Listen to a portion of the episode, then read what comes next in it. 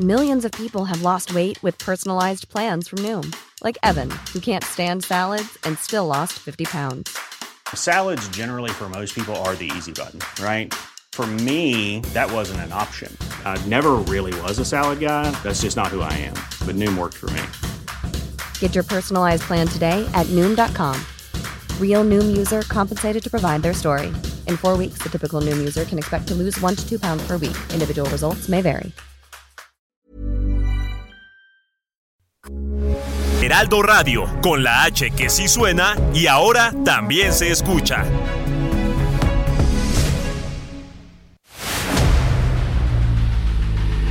El dedo en la llaga. Había una vez un mundo en el que nadie creía. Un país de historias inexplicables. Una nación con personajes asombrosos. Santo Tomás tenía razón. Hay que ver para creer. El México increíble, las verdades que duelen, la voz de los que callan, el dedo en la llaga. Infórmate, diviértete, enójate y vuelve a empezar. El Heraldo Radio presenta El Dedo en la Llaga con Adriana Delgado. Yo quiero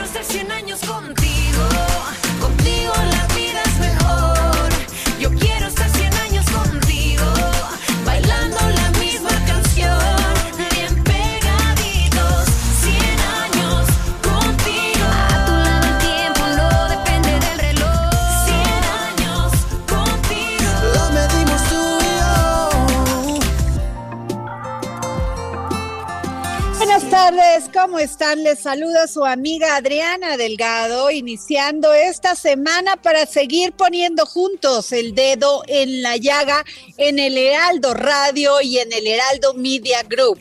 Y estamos escuchando a Hash con Prince Royce y en esta canción maravillosa de 100 años. ¿Cómo están? ¿Cómo estás, Jorge Sandoval? Qué gusto saludarte. Al contrario, Adriana Delgado, qué maravilla iniciar una nueva semana aquí en el dedo en la llaga. Bueno, y nos vamos con Javier Ruiz, reportero del Heraldo Media Group, porque ya empezó la vacunación para menores de edad y es la segunda dosis para los que tienen entre 12 y 14 años. Vamos con Javier Ruiz. Así es, Adriana, ¿qué tal? Te saludo con gusto, excelente tarde y buenas noticias, Adriana, ante esta quinta ola de COVID que se vive en la Ciudad de México y en todo el país. Pues buenas noticias, como bien lo mencionas, para menores de 12, 13 y 14 años de edad, y es que a partir del día de hoy y hasta el próximo viernes 22 de julio, pues comenzó esta vacunación de segunda dosis con Pfizer a estos eh, menores. Son 55 puntos donde se pueden pues eh, vacunar, inocular estos menores. Pueden acudir, por supuesto, en compañía de su papá y tienen que llevar pues algunos requisitos, principalmente pues haber pasado 21 días de la primera vacunación, también llevar el, el, formato de mi vacuna. De la misma manera, tienen que llevar un acta de nacimiento o el CUR para poderlos eh, registrar. Mencionar que nosotros nos encontramos en la zona de la colonia San Rafael, justamente en la calle de Francisco Covarrubias, donde en este punto pues se encuentra una de estas eh, clínicas especializadas y mencionar que eso sí son muy pocos pues eh, los las personas, los jóvenes que han venido desde muy temprano, hay bastantes eh, vacunas y pues el día de hoy justamente pues comenzó a todos los niños que inician con su letra paterna ABC, el día de mañana va a ser DFG y así sucesivamente hasta el viernes eh, 22, realmente pues tardan entre 10 a 15 minutos, incluso pues se tarda más en la observación de que no tengan ninguna reacción los menores, que realmente lo que tardan pues entregar en la documentación, así que hay que tomarlo en cuenta, está esta quinta ola pues bastante fuerte aquí en la Ciudad de México y en gran parte del país, así que quien pueda pues tiene que acudir por supuesto a esos módulos para vacunar a los menores, eso sí hay que enfatizar, únicamente son menores de 12, 13 y 14 años de edad, en la próxima semana se espera que el gobierno dé anuncio para que comiencen también pues, la vacunación en niños de 5 años a 11 años de edad. De momento, Adriana, es el reporte que tenemos. Bueno, pues a cuidarnos porque sin duda alguna esta es la quinta ola que se da de esta terrible pandemia del COVID y siguen incrementándose los casos de contagio, así que a cuidarnos y a vacunarnos. Gerardo Galicia, reportero del Heraldo Medio Group, ¿cómo va este tema del mantenimiento de la línea 2 del cablebús en Iztapalapa? Porque también, bueno, tenemos cerrada la línea 1 del metro y ahora está de cablebús en Iztapalapa, sin duda, sin duda caos en esta ciudad. Así es, y ambos temas por mantenimiento, así que habrá que tomarlo en cuenta. El fin de semana comenzaron estas obras, mi querida Adri, en la línea número 2 del cablebús y el tramo afectado es el que va entre Santa Marta, Catitla y las inmediaciones de la estación Jalpa en Iztapalapa. Es un medio de transporte muy utilizado, pero la buena noticia es que se está brindando todo el apoyo con camiones de la RTP. Estos camiones, para nuestros amigos eh, que utilizan habitualmente este medio de transporte, el cablebús, los van a encontrar a las afueras de todas las estaciones afectadas, son cuatro, así que eh, pueden utilizar con toda confianza este medio de transporte y ya a partir de la estación Jalpa y hasta la estación o paradero de Constitución de 1917, ya en la calzada de Ermita Iztapalapa, ya ese trayecto sí está funcionando la línea número dos, la pueden utilizar sin mayor problema. Hasta el momento no hemos encontrado mayores reclamos por parte de los usuarios. Desde muy temprano estuvimos haciendo un recorrido y nos comentaban que con el, servicio de los camiones de la RTP eh, se está brindando todo el apoyo necesario. Por lo pronto, Adri, el reporte, seguimos muy pendientes. Muchas gracias, Gerardo. Y nos vemos con Mario Miranda, reportero del Heraldo Media Group. ¿Qué está pasando en Tacubaya, Mario? ¿Qué tal, Adriana? Muy buenas tardes. Pues nos encontramos aquí en la calle Erasmo Castellanos, saliendo exactamente del metro Tacubaya, y es que en estos momentos se está llevando un operativo para la recuperación de un predio. Son aproximadamente, este predio este, mide aproximadamente lo que es toda una manzana y tiene 25 departamentos y al menos 20 locales comerciales. Comentarte que este predio en el 2019 ya había sido asegurado por la Fiscalía General de Justicia. Estuvo este, este par, estos tres años con sellos, pero hace aproximadamente que será unos medio año, una persona se hizo pasar por dueño de este predio y empezó a rentar los locales comerciales y los departamentos a varias personas. Entonces, por varias denuncias del dueño de este inmueble, se vinieron a tratar de, realizar la recuperación, ya que volvieron a ocupar este inmueble por parte de un fraude de esta persona que se hizo pasar por el dueño.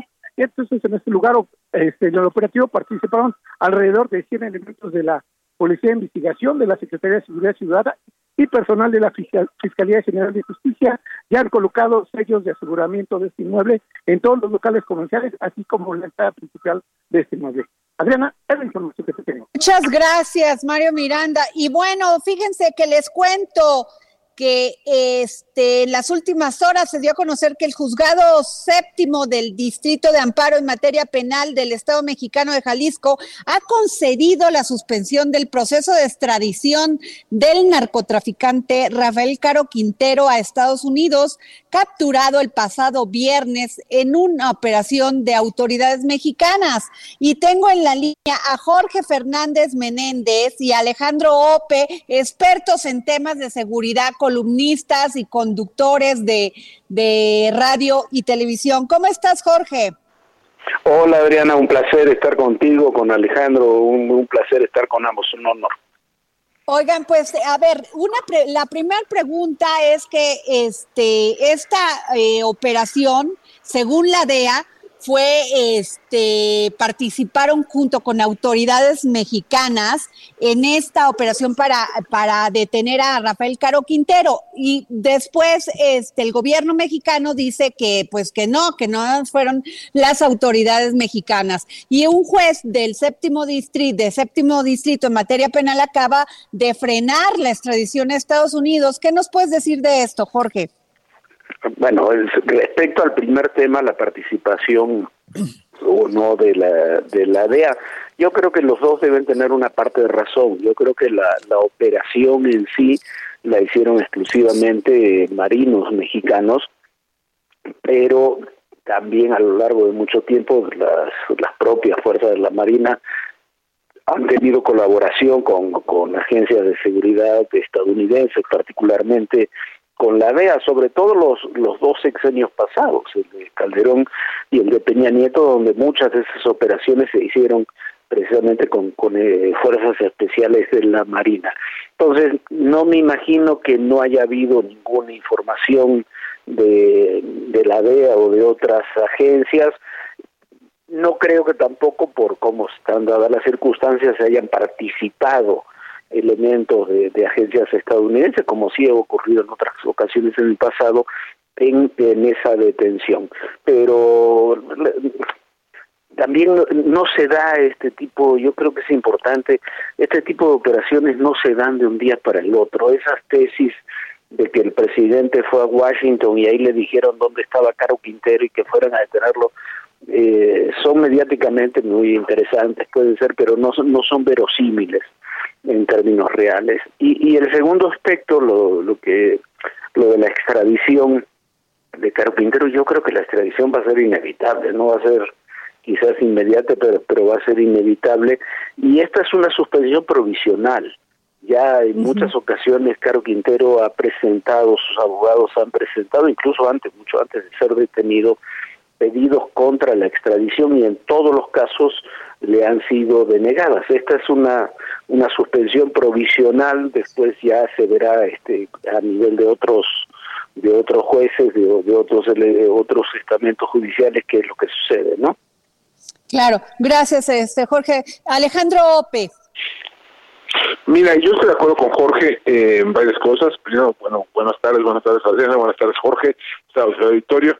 Mira, en efecto, esta es, es un- una operación de esta naturaleza en contra de un personaje como Rafael Caro Quintero, en un lugar como, como sucedió, no es en el municipio de Choix, en una zona serrana del, del estado de Sinaloa, no es producto de la casualidad, ¿no? O sea, no fue esto un perro que lo unió entre los matorrales, ¿no? O sea, ya era es un producto de un largo proceso de seguimiento, planeación de esta de esta de esta captura, el cual involucraron se involucraron muy probablemente personal de muchas dependencias, tanto mexicanas como estadounidenses. Eh, esto, eh, entonces, en sentido estricto, no, yo estoy, estoy de acuerdo, en sentido estricto, nadie ha mentido, ¿no? Cuando hablan de, de participación eh, de, de personal estadounidense o no en este en este tema. Eh, en efecto, los, o sea, decir, la detención física de, de Caro Quintero con 99.99% de probabilidad fue hecha por personal mexicano, en exclusiva.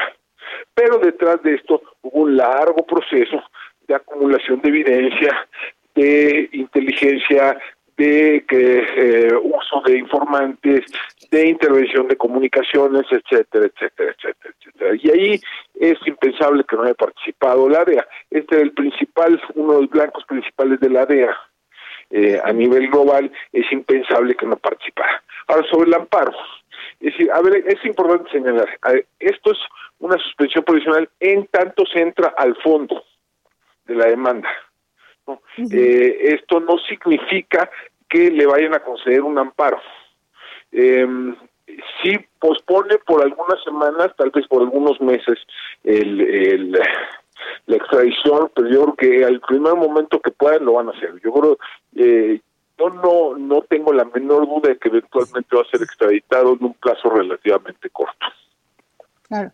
Eh, Jorge Fernández, hoy en tu columna, eh, Caro Quintero, una bomba de profundidad. Tú señalas que durante och- 28 años que Caro Quintero estuvo preso entre 1985 y 2013, la DEA siempre había reclamado su extradición, que siempre se dene- negó, porque extraoficialmente se consideraba que su proceso terminaría en una forma inevitable con un escándalo político con repercusiones en ambos lados de la frontera. Y también haces una, pues todo eh, la cronología de todo esto que se acusó en su momento y que pues fue cierto lo de la trama Irán Contras con la CIA, el narcotráfico y los funcionarios mexicanos, supuestamente de la DF es, real, está comprobada, pero esos argumentos entre políticos y narcos en la misma casa en que se en la que torturaron a Camarena, Jorge. A ver, son, son distintas cosas. Eh, a ver, lo, lo que yo digo es eh, que estuvo Caro Quintero todos esos años este, detenido, fueron 28 años, y nunca ninguna de esas administraciones este, aceptó la extradición de Caro Quintero. ¿Por qué? Por lo que decimos ahí, el caso tiene, tiene y sigue teniendo hasta el día de hoy, por supuesto, eh, demasiadas vertientes, el caso Caro Quintero. Una de esas es eh, todo el tema de, quizás yo creo que la principal en ese sentido, es el caso del Irán Contras, donde hay participaciones, algunas ciertas, otras relativamente ficticias, pero participaciones de, muchos actores de México y de Estados Unidos que pueden ser políticamente muy conflictivas. En el caso en el caso de México, la versión de la DEA, de que están involucrados o de que estuvieron involucrados el secretario de Gobernación, Manuel Bartlett, en aquella época, el secretario de la Defensa, el general Arevalo Gardó, en aquella época, eh, puede ser, pero yo le veo aspectos en las denuncias que son un poco inverosímiles. Por ejemplo, eh, dice la DEA y dicen los voceros de la DEA que en aquel momento, mientras era torturado Camarena en la casa de Rubén Sunuarce, eso era rigurosamente cierto, ahí estaba Camarena, estaban en esa misma casa el secretario de Gobernación, el secretario de la Defensa, otros funcionarios, eso es inverosímil, o sea, que estuvieran enterados, que hubiera otro tipo de relación puede ser, no no no se ha comprobado tampoco, pero que estuvieran en la misma casa mientras este hombre era torturado y eso yo lo veo completamente inverosímil. Pero son los temas que cuando haya un juicio contra Caro Quintero se van a poner sobre la mesa. Eh, esos y muchos otros, y, y me parece que, que tan real es esas acusaciones y que la DEA sostiene esas acusaciones que, por ejemplo, Manuel Bartlett no puede entrar o por lo menos ha tomado la precaución de no entrar a Estados Unidos en todos estos años. Este, Alejandro, eh, ¿tú qué piensas de todo esto? Porque, porque sin duda alguno, pues era la, la, la, la perla de la DEA el hecho que le puedan extraditar a Rafael Caro Quintero. Sí, mira, a ver, yo creo que cambió, yo creo que la DEA no se le extraditó porque probablemente en efecto tuviese todo género de implicaciones políticas, digamos, un juicio de Caro Quintero en Estados Unidos. Eh, y la DEA estuvo conforme con tener una prisión mexicana durante 28 años. Pues lo que cambió la ecuación es, digamos, la salida digamos, inesperada de Caro Quintero en 2013.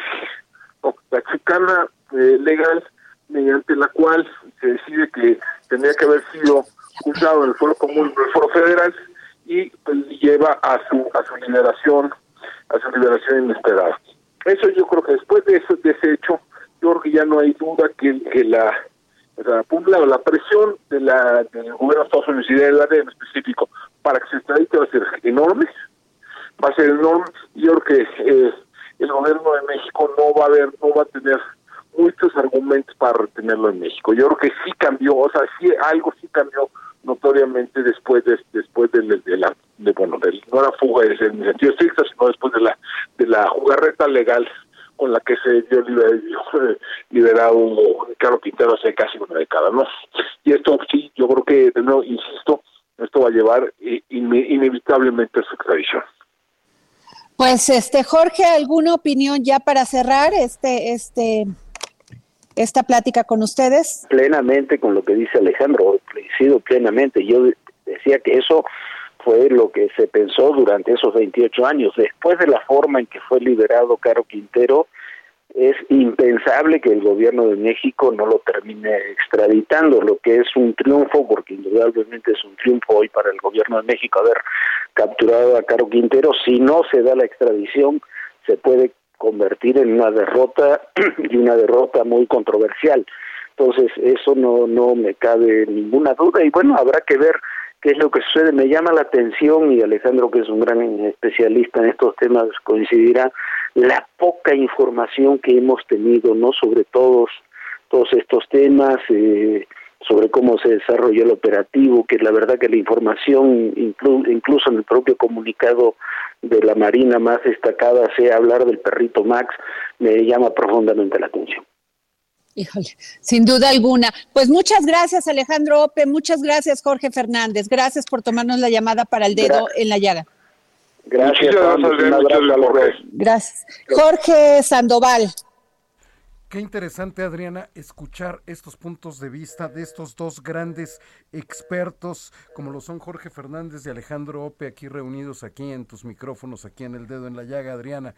Pues Sin mira, duda alguna, Jorge Sandoval. Oye, y yo sí quiero le- decirles una que es de, es de espectáculos, pero que además yo sí la admiro mucho, y es a Jennifer López, que se casó este fin de semana con Ben Affleck en Las Vegas. ¿Qué tal, eh? Tú ya sabes que yo sí soy, a mí me encanta Jennifer López, me parece una mujer de lucha, de este resiliencia, de una mujer que ha dado, ha generado todo otro, un esquema diferente de cómo son vistas las mujeres latinas en Estados Unidos y en otras partes del mundo.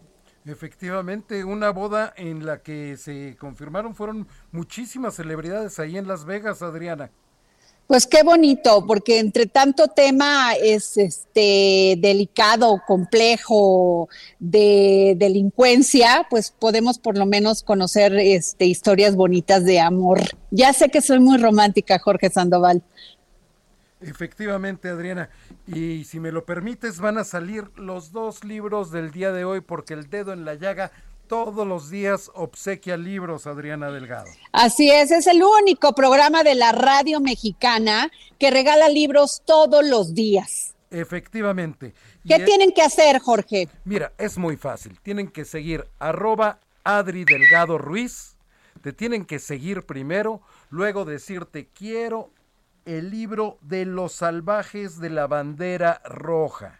La Ajá. revolución floresmagonista de no- 1911 en Baja California y sus consecuencias, que es un título que ha sacado el Fondo de Cultura Económica, Adriana, y para todos aquellos estudiosos y quienes se encuentran en las diversas facultades que llevan este tema, Adriana, es un libro de estos de cabecera que aparte es muy difícil conseguir. Entonces ahí lo tiene usted, arroba Adri Delgado Ruiz, Los Salvajes de la Bandera Roja, de Gabriel Trujillo Muñoz del Fondo de Cultura Económica. Y ahora que están los chamacos de vacaciones, Adriana.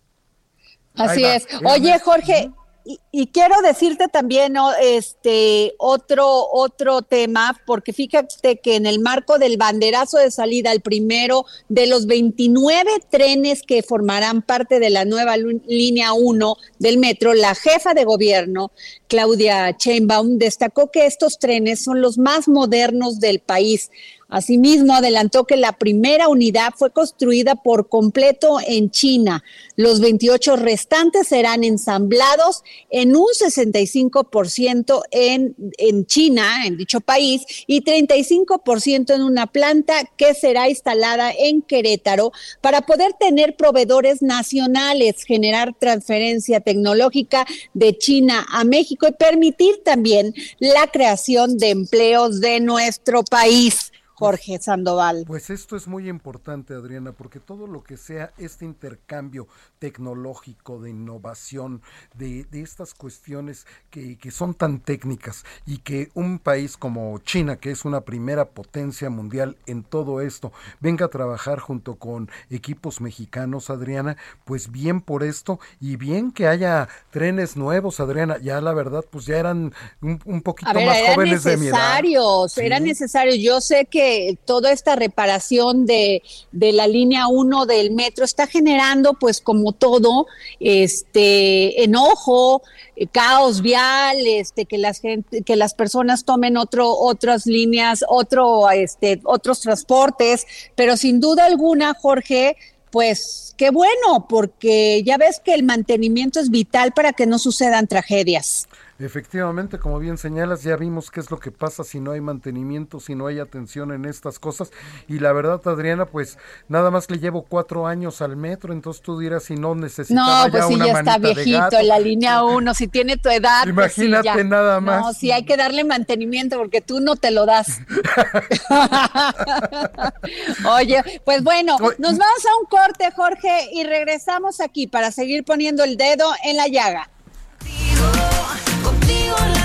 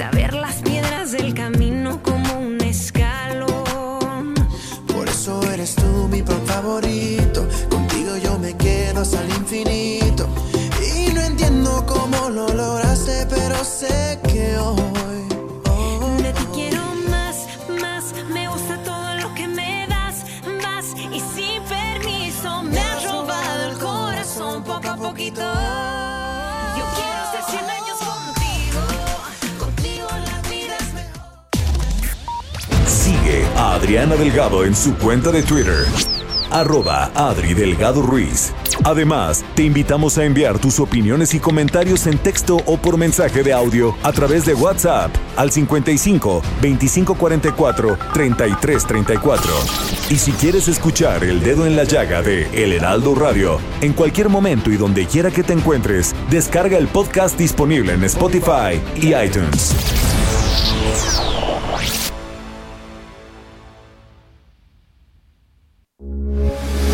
Radio 98.5 FM, una estación de Heraldo Media Group. Millions of people have lost weight with personalized plans from Noom, like Evan, who can't stand salads and still lost 50 pounds. Salads, generally, for most people, are the easy button, right? For me, that wasn't an option. I never really was a salad guy. That's just not who I am. But Noom worked for me. Get your personalized plan today at Noom.com. Real Noom user compensated to provide their story. In four weeks, the typical Noom user can expect to lose one to two pounds per week. Individual results may vary.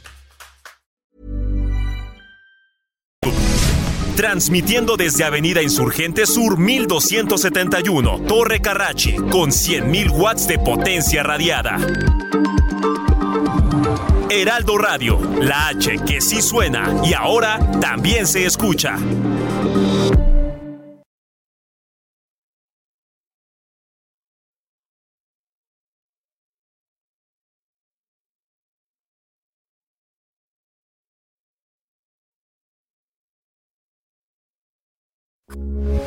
Heraldo Radio, con la H que sí suena y ahora también se escucha. Sigue a Adriana Delgado en su cuenta de Twitter en arroba Adri Delgado Ruiz. Y envíanos tus comentarios vía WhatsApp al 55 25 44 33 34 o 55 25 02 21 04. Adriana Delgado entrevista en exclusiva a Fernando Landeros, presidente de la Fundación Teletón y Freedom.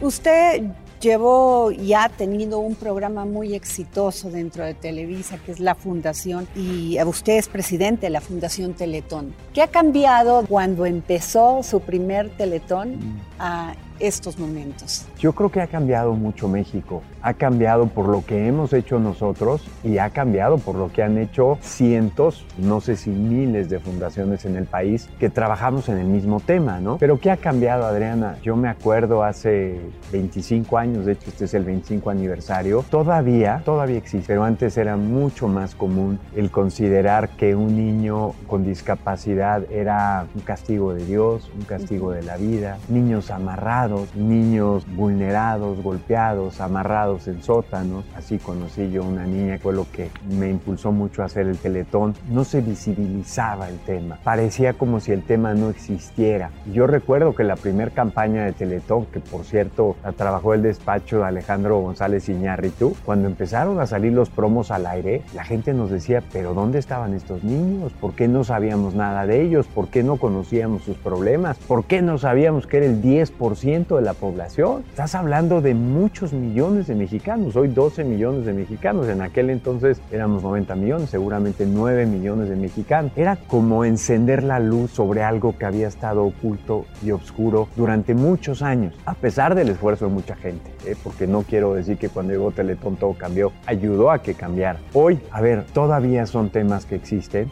Vengo regresando en la montaña de Guerrero de un programa que vamos a hacer y todavía para un macho mexicano tener un hijo con discapacidad es una muestra de debilidad y entonces hay que esconderlo para que no lo vean.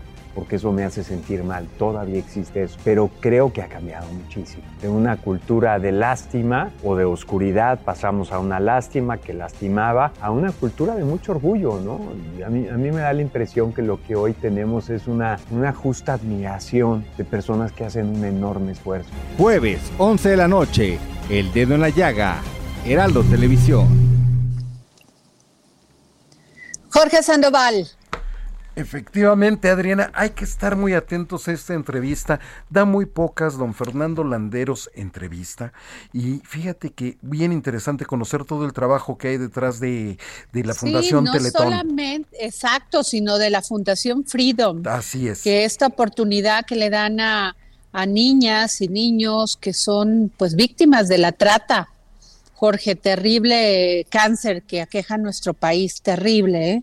Terri- muchos niños en, en, en condiciones terribles que son este pues separados de su familia y que son este víctimas de estos delincuentes. Pero bueno, fíjate Jorge que la noche de este domingo el Sistema Municipal para Desarrollo Integral de la Familia DIF en Acapulco daba a conocer a través de un comunicado el escape de una menor de nombre María de 14 años de edad del albergue Villa de las Niñas.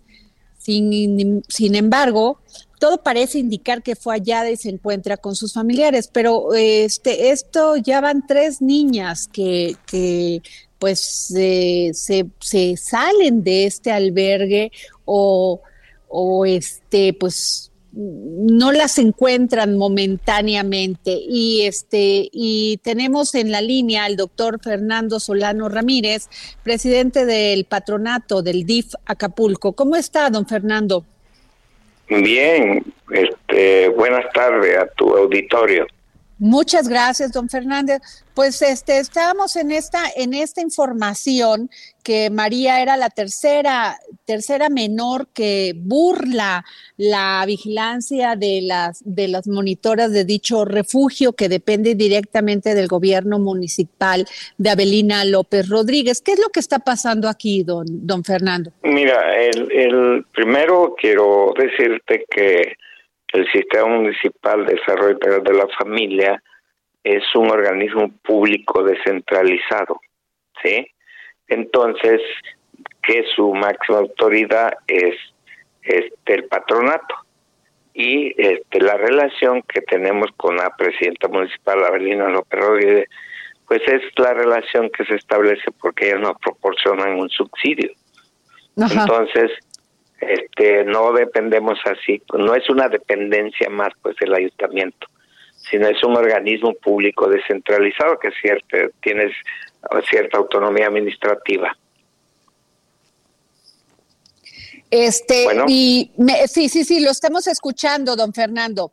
Y luego Ujú. también, bueno, eh, algunas, gracias a Dios, sí se han encontrado. Sin embargo, hay una, una chica que está desaparecida todavía, aunque se han emi- emitido estas alertas Amber. Sí, mira, este, te quiero decir que, pues, el albergue que denominamos Villa de las Niñas, pues es un centro para proteger al menor, ¿no?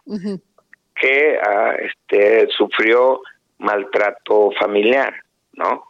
Entonces, este, pues ya cuando llegan allí a las villas, pues llegan con muchos problemas de tipo emocional.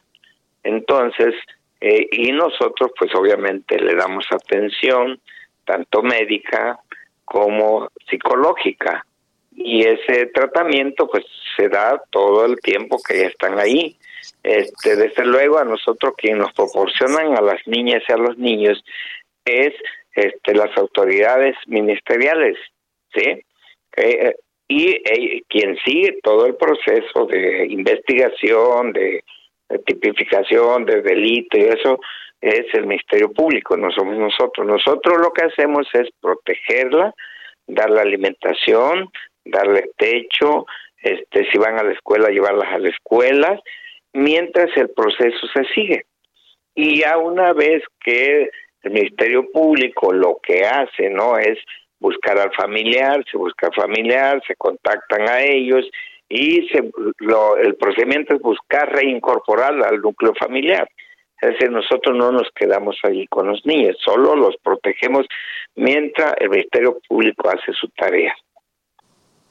Muy bien, pues yo le agradezco mucho, don Fernando, y pues sigan haciendo esta labor que es este, pues, eh, eh, darles este asilo a estas niñas y pues espero que el, el Ministerio Público haga las investigaciones adecuadas y pertinentes, ¿no? Sí, sí, claro que sí. Sí, ya ellos una vez que terminan todo el proceso, que investigan, este, se, se tipifica o no se tipifica el delito, si es un delito que cometió algún papá, alguna mamá, algún hermano, obviamente se busca reincorporar a la niña con algún otro familiar, que no sea precisamente la persona que les cometió o este violentó a, a la niña o al niño, ¿no? Claro. Pues muchas gracias, don Fernando. Bueno, y el, en otro en otro orden de ideas, pero también que tiene que ver con las mujeres. La semana pasada, Ricardo Mejía, subsecretario de Seguridad Pública, informó que el día de hoy se iba a dar a conocer, pues, los resultados, el dictamen final para esclarecer las causas de la muerte de Devani Escobar, porque pues acuérdense de este caso de Devani, esta chica que que nos enteramos por varios videos y por toda la lucha que tiene, uh, tiene su papá eh, para encontrar la verdad. Pero antes de eso, nos vamos eh, vía telefónica hasta Kiev, Ucrania, con Alexander Schuk, eh, analista político ucraniano del Instituto Ucraniano de Política Internacional. Alexander, ¿cómo estás? Buenas tardes, muchas gracias por invitarme. Gracias, Alexander. Oye, pues, ¿cuál es, cómo, cómo, cómo va esta situación de esta terrible guerra que están ustedes, pues, este, teniendo en estos momentos, este, y tienen a Rusia encima de, de, de este país hermoso como es Ucrania?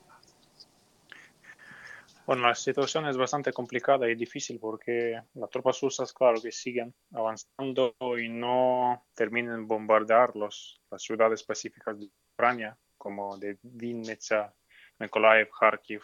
Es una cosa cotidiana ya para los muchos ucranianos que eh, viven en esas ciudades fronterizas a, la, a, las zonas de hostilidades. Por eso, por ejemplo, hace, 100, claro. hace 10 minutos hemos tenido una una alarma aérea en la capital. Es decir, cada día sigue una, una amenaza en el aire y con eso vivimos como una cosa cotidiana para nosotros. Este, Alexander, eh, se, este, se ha manejado la información de que Rusia se ha infiltrado en el gobierno de Ucrania, que Zelen, Zelen, Zelensky suspende a altos funcionarios por altos niveles, o sea, de altos niveles del de, gobierno ucraniano de tra por traición y colaboración con Moscú. ¿Qué tan cierto es esto? Bueno, hay que aclarar todo porque uh, no se trata sobre la, infiltración, se trata sobre algunos casos de traición de Estado, porque, uh, por ejemplo, Zelensky despidió el jefe de la del, del, Servicio de Seguridad Nacional de Ucrania. Porque hay problemas eh, en ese servicio, porque claro que sigue la guerra, el espionaje ruso, el ruso es bastante fuerte, lo sabemos que Rusia es muy, mm, es decir, complicada en el espionaje, tiene mucha experiencia en, en eso. Por eso... Uh, hay muchos casos que los oficiales de la Seguridad Nacional de Ucrania se quedaron en las zonas ocupadas y colaboran con eh, ocupante, con Rusia. Por eso se trata sobre algunas cosas de infiltración al servicio de seguridad, no al gobierno. Por eso Zelensky decidió, no, no Zelensky, pero seguridad interna de Ucrania para evitar esos casos. Lo mismo con eh, la Fiscalía General. La Fiscalía General también fue emplazada por algunos fallos y errores en los procesos de la búsqueda de evidencias de los crímenes de guerra que Rusia aquí comite, porque es es muy complicado, muy difícil. Hay un montón de evidencias, un montón de pruebas con los crímenes de guerra y por eso eh, no, todos la- no todos especialistas pueden soportar ese proceso, porque en ese caso es más la cosa individual, personal. los- Bueno, este, eh, Alexander, se, me- se nos corta, perdón, pero sigue, sí, te estamos escuchando. Y por eso eh, Zelensky, el gobierno de Zelensky decidió reemplazar algunas posiciones como la Fiscalía General y el jefe del Servicio de Seguridad de Ucrania. Yo creo que una decisión actual que es necesaria para la seguridad nacional de Ucrania y bueno, en general no, no debemos buscar alguna traición eh, en el gobierno de Ucrania porque yo repito que Rusia es muy mm, complicada en su esfuerzo de espionaje contra Ucrania, es una cosa ya entendida y por eso hay que cuidarse, hay que mm, confrontar esos esfuerzos. Mm, Muy bien, este, Alexander, ¿tú cómo te encuentras? ¿Cómo está tu familia? ¿Cómo está todavía? Porque estamos, este, había información que estaban estas tropas rusas en lo que es lo conurbado a Kiev, pero ya entraron a Kiev. Eh, Bueno, yo estoy bien, yo me quedo en la capital, mi familia mm, desde el inicio de la guerra eh, se ubica en las provincias u- Ucrania más seguros. Las tropas fracasaron ah, en la- Bueno. regi- Ajá. Te escuchamos, Alexander. y por eso eh, no se trata sobre terrestre para la capital, solo eh, algunos asaltos aéreos. Muy bien. Eh, Jorge, se nos está cortando con Alexander o, no, o sea, se está interrumpiendo la, la- la señal. Mientras volvemos con Alexander, déjenme comentarles que el tren Maya es declarado obra de seguridad nacional. Construcción de la construcción del tramo 5 será reanudada. La medida anularía los amparos que ordenan la suspensión de construcción en dicho tramo. Repito, el tren Maya es declarado obra de seguridad nacional y la construcción del tramo 5 será reanudada. La medida anularía los amparos que ordenan la suspensión de la construcción en dicho tramo. Así es, Jorge Sandoval. Efectivamente, Adriana Delgado, ya está lista la comunicación hasta Kiev con Alexander Slevtuk. Bueno, pues Alexander, ya nada más para terminar, porque se nos estaba cortando. Alexander, por favor, manténnos en, este, en información sobre todo, pues qué está pasando en Ucrania. Te agradecemos mucho que nos hayas tomado la llamada para el dedo en la llaga. Gracias, gracias. Bueno, en general la situación sigue más complicada en el sur y parte oriental en Donbass, porque ahí siguen las batallas más duras. Se trata sobre la posible contraofensiva en el sur de Ucrania, es decir, en las regiones de la, la costa del Mar Negro. Y Pues, en las semanas ajá. siguientes vamos a ver los co- acontecimientos sobre eso. Muchas gracias, Alexander. Muchas gracias hasta Gracias. Ucrania, Gracias. hasta Kiev. Gracias por tu reporte. Y bueno, fíjense que nos vamos con Gerardo Galicia. Ge- Gerardo, se están incendiando tráileres en la seda. Central Así es, en la central de Abasto. Así es, Iztapalapa, mi querida Adri, y esta situación es lo que ha provocado bastante movilización de equipos de emergencia al interior de esta, la central de Abasto, que se ubica entre los ejes 5 y 6 sur, ya muy cerca del circuito bicentenario en su tramo Río Churubusco. Son dos tráileres que se han incendiado por completo. Llegaron rápidamente elementos del heroico cuerpo de bomberos hasta este lugar, elementos de protección civil y policía capitalina. Hay una persona eh, que resulta lesionada, de hecho va camino a un hospital a bordo de una ambulancia eh, privada que llegó hasta esta zona. Para mayor referencia, es un incendio que se genera en el área de talleres, ubicada muy cerca de la avenida Río Churubusco y la avenida Aztecas. Para nuestros amigos que pudieron apreciar la columna de humo que se veía de distintos eh, puntos de la capital, y en estos momentos lo han sofocado por completo los elementos del heroico cuerpo de bomberos y se encuentran junto a elementos de protección civil en la fase de remoción de escombros. En breve será reabierta toda esta área y se estará investigando qué fue lo que ocurrió o por qué comenzó este incendio que consume dos eh, tráileres y termina lesionando a uno de los trabajadores. Por lo pronto, Adri, lo que ocurrió hace algunos momentos en la alcaldía de Iztapalapa. Eh, querido eh, Gerardo, está interrumpida la, la, la circulación en esta área de Río Churubusco.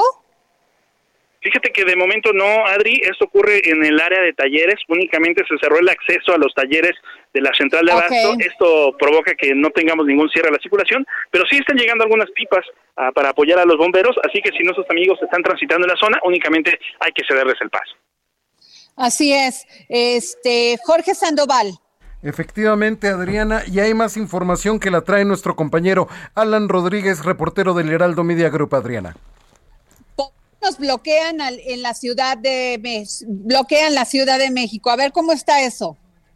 Hola, ¿qué tal, Adriana? Amigos, muy buenas tardes. Nosotros nos encontramos en estos momentos en la calle de Atenas, al cruce con Abraham González, muy cerca de la Secretaría de Gobernación, donde tenemos presencia de integrantes del Frente Nacional de Izquierda Social, quienes son procedentes del estado de Puebla y han realizado una serie de manifestaciones esta mañana, principalmente en Calzada Ignacio Zaragoza, al cruce con Guelatao, donde permanecieron por más de cinco horas cortando la circulación con rumbo al centro de la Ciudad de México. Ellos están solicitando seguridad, salud, vivienda y trabajo para las personas más pobres del Estado y por este motivo ya se encuentra al interior de la Secretaría de Gobernación una mesa de diálogo con sus dirigentes para ver si es que se van a resolver estas peticiones. Ellos han amenazado que en el caso de que sus peticiones no sean resueltas ni escuchadas, estarían bloqueando lo que es el cruce de Paseo de la Reforma y la avenida de Bucareli. Por este motivo vamos a estar muy al pendientes de la resolución de esta mesa de diálogo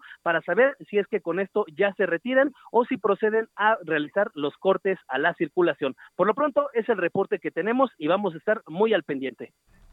Jorge Sandoval, gracias, este, Alan Rodríguez.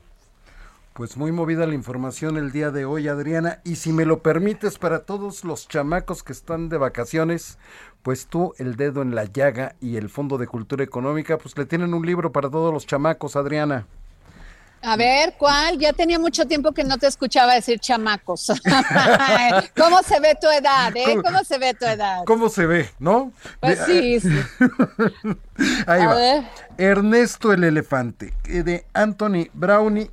Y no sabes qué maravilloso, lo tengo en mis manos ahorita este libro, Adriana, tú lo estás viendo, y está ilustrado de una manera verdaderamente artística, pero que los niños lo van a apreciar muy, muy bien, y para que lo lean en estas vacaciones y no nada más estén viendo la televisión o estén en los videojuegos, Adriana Delgado. Así es, Jorge. Jo- Oye, Jorge, el calor está hasta 45 grados en nueve estados, ¿eh? O sea, tienen que tomar también sus precauciones, tomar mucho líquido, mucha agua, porque este, este verano pinta para que el calor suba hasta más de 45 grados. Efectivamente, hay que tener mucho cuidado también con los cambios de temperatura, Adriana, porque ya ves que en estas ciudades pues está el clima en los interiores a todo lo que da, que parecen refrigeradores, y sales y el calor, como tú bien dices, a los 45 grados y los golpes de calor al orden del día, Adriana. Sobre todo en Coahuila, en Baja California Sur, en Baja, Califor- en Baja California, o sea, tener precauciones, este, hidratarse. Jorge Sandoval. Eso es lo que se tiene que hacer para, para evitar pues todas estas cuestiones de la deshidratación y todo lo que conlleva pues estas, estos calores y sobre todo también en los alimentos, Adriana, porque tienden los alimentos pues a descomponerse más rápido y hay que tener mucho cuidado con los mariscos y con los pescados. Exacto, no, bueno, eh, tenerlos en este, el marisco no se puede descongelar y volver a descongelar, ¿eh? Si usted descongela el marisco, se lo tiene, lo tiene que consumir, porque muchas personas descongelan y congelan el marisco porque no, o no se lo acaban, o porque no pudieron este hacerlo y este cocinarlo y eso puede ser que este que pues es- sufran alguna intoxicación. Hay que tener mucho cuidado con el manejo del marisco en esta en este en esta pues en estos calor, en este calor tan terrible que hay en varios estados. Sí, que es lo que hemos visto que mucha gente llega intoxicada a los hospitales precisamente por no tener este cuidado en los alimentos, Adriana. Así es, Jorge Sandoval. ¿Con qué vamos, Jorge? Pues mira, ahorita nada más déjame permitirme que decirles cómo se pueden llevar este Ernesto el Elefante. Se lo pueden llevar siguiendo arroba Adri Delgado Ruiz, que es la cuenta de Twitter de Adriana Delgado. La siguen, le dicen, oye Adriana, yo quiero Ernesto el Elefante, e inmediatamente se lo llevan y lo único que tienen que hacer es pasar aquí al Heraldo de México, que es Insurgente Sur 1271, piso 2, Torre Carrachi, a recogerlo, Adriana, con una identificación. Oye, Jorge, estoy recibiendo muchas, muchos comentarios de lo de la línea, este, uno del metro, que, que si nosotros no nos, no nos transportamos en metro, que no sabemos lo que está sufriendo las personas, que porque se tienen que tomar el, el, el otros transportes. Claro que sí, a ver, pues caminen. ¿Por qué no caminan? Yo creo que es una buena oportunidad. Sé que está yo lloviendo en la noche, en la tardecita noche, pero creo que necesitamos este ejercitarnos un poquito más o de plano pues tomar otro tipo de transporte, pero lo que sí no podemos dejar es sin mantenimiento la línea 1 del metro, así que seamos un poco tolerantes en estas condiciones para que el gobierno de la Ciudad de México haga, su trabajo. Luego no nos estemos quejando de todas estas tragedias que pasan porque no se les dieron mantenimiento a los trenes, porque las personas iban a molestar. Entiendo, entiendo, yo también tomo el metro, entiendo lo que están pasando, pero pues son momentos de ser tolerantes. Pues se ha dicho y se tenía que decir, Adriana Delgado, pues ya nos vamos. Nos vemos, pues muchas gracias para Jorge por seguir poniendo el dedo en la llaga. Gracias por escucharnos y como siempre digo, gracias por permitirnos entrar en su corazón. Gracias. El camino como un escalón. Por eso eres tú mi pan favorito. Contigo yo me quedo hasta el infinito. Y no entiendo cómo lo lograste, pero sé que hoy. De ti quiero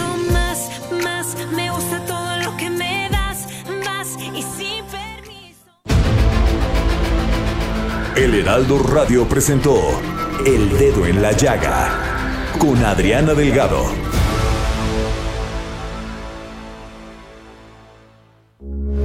Heraldo Radio, con la H que sí suena y ahora también se escucha.